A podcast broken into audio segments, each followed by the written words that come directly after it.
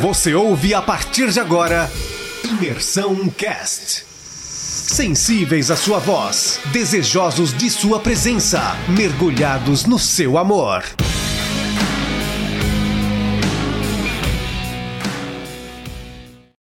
Bom dia, galera. Tudo bem com vocês? É, vamos estar dando continuidade no nosso devocional. Hoje nós estaremos vendo Gênesis capítulo 27, continuação da história de Isaac. É, Isaac agora já mais velho, avançado de idade. E a gente vê nesse capítulo um, um grande problema que Isaac enfrenta na sua família, no seu lar, por um mau posicionamento, por uma escolha errada, por um desejo errado, talvez por uma falta de obediência a Deus e a promessa de Deus, né?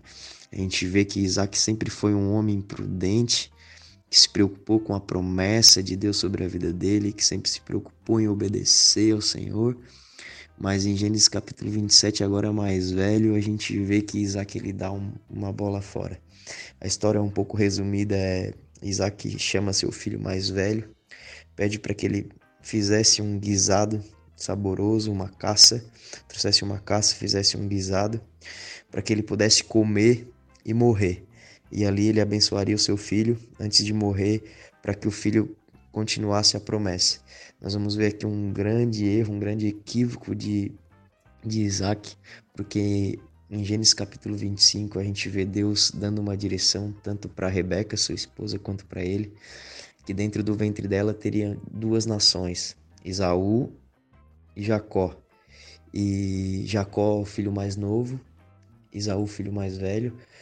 E Deus dá uma direção para eles que o mais novo seria servido pelo mais velho. Ou seja, a, o, a bênção, a continuação da promessa partiria do mais novo. E Rebeca, sabe, caminha com esse, com esse desejo, com essa promessa no coração.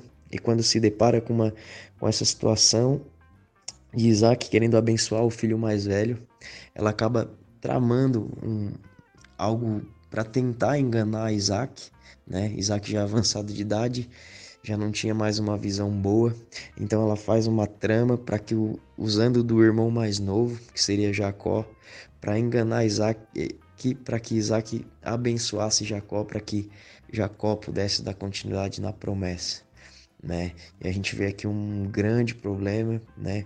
Onde Isaac ele arruma para a cabeça dele por um mau posicionamento, por pensar apenas num, talvez no seu próprio desejo, na sua própria carne, de querer alimentar-se de da caça, né? A gente, é, o que me chama a atenção é que em Gênesis capítulo 25 e verso 28 fala que Isaac amava Isaú porque comia da sua caça.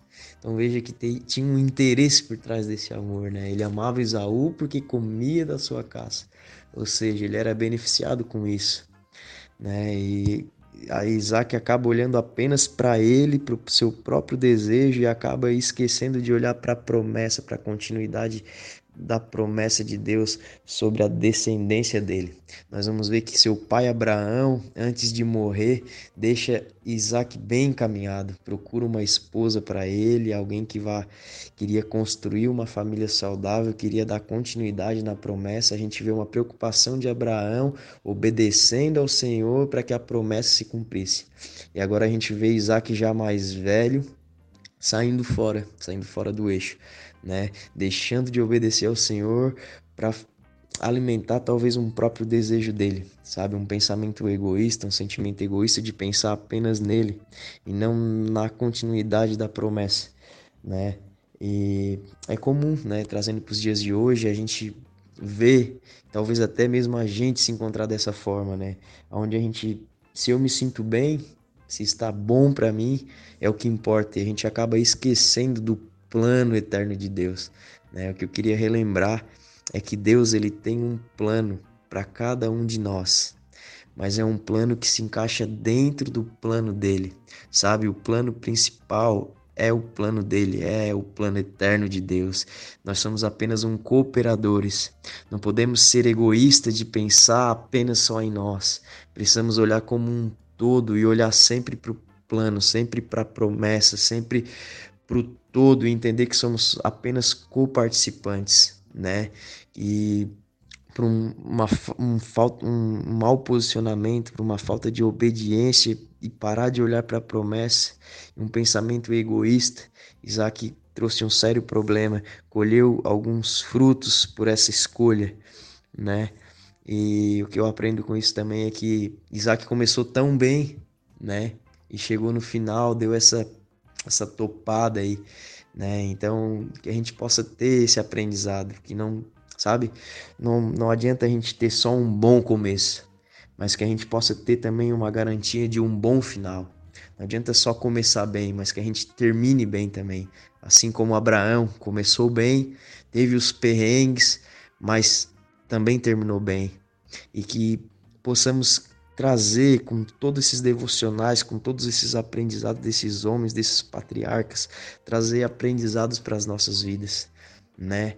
Não ter um pensamento egoísta, pensar apenas só em mim, mas que a gente tenha um pensamento no todo, pensando no plano eterno de Deus. Amém?